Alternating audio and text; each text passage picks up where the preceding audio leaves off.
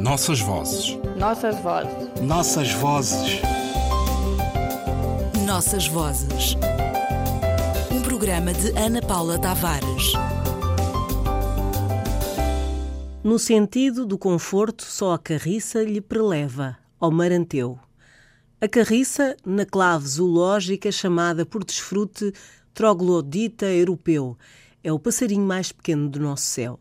Edifica um ninho, que é um verdadeiro forte, lembra, salvo seja o dimensional, pelo que tem de envolvido e nivelado com a superfície em que se encastou o forte de Monsanto. Numa árvore velha, num muro revestido de ervas, num colmo de cabana, será sempre uma maravilha de presépio. A porta mal se vê, as paredes estão quase ocultas. Lá dentro, todavia, o gineceu é espaçoso, como a sala de um alcácer.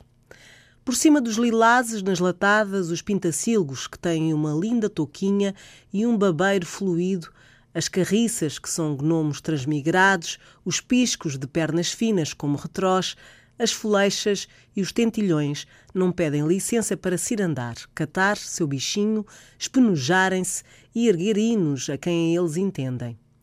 Deviam ser assim densos para com eles se bordar a lenga-lenga faceta de artrocista, como todo o anedotário quando Portugal era selva e jardim. A carriça diz a missa, o tuinho deita o vinho, o cartacho bota abaixo e o pardal muda o missal.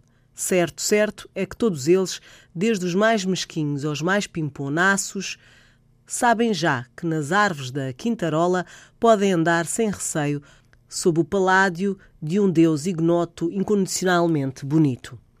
Aquilino Ribeiro, o Homem do Norte, retirado de Guia das Aves de Aquilino Ribeiro, antologia e texto de Ana Isabel Queiroz, edição Boca, 2012. As escolhas de Ana Isabel Queiroz permitem-nos visitar a um tempo os textos do escritor português e encontrar as aves e os seus papéis nos territórios literários do escritor. É um trabalho que ultrapassa o texto científico próprio dos guias de aves para tornar literariamente viva a arte da descrição e a maneira de caracterizar os animais e seus ecossistemas, os diferentes ciclos da natureza, as migrações e a maneira como marcam os ciclos da vida e das estações.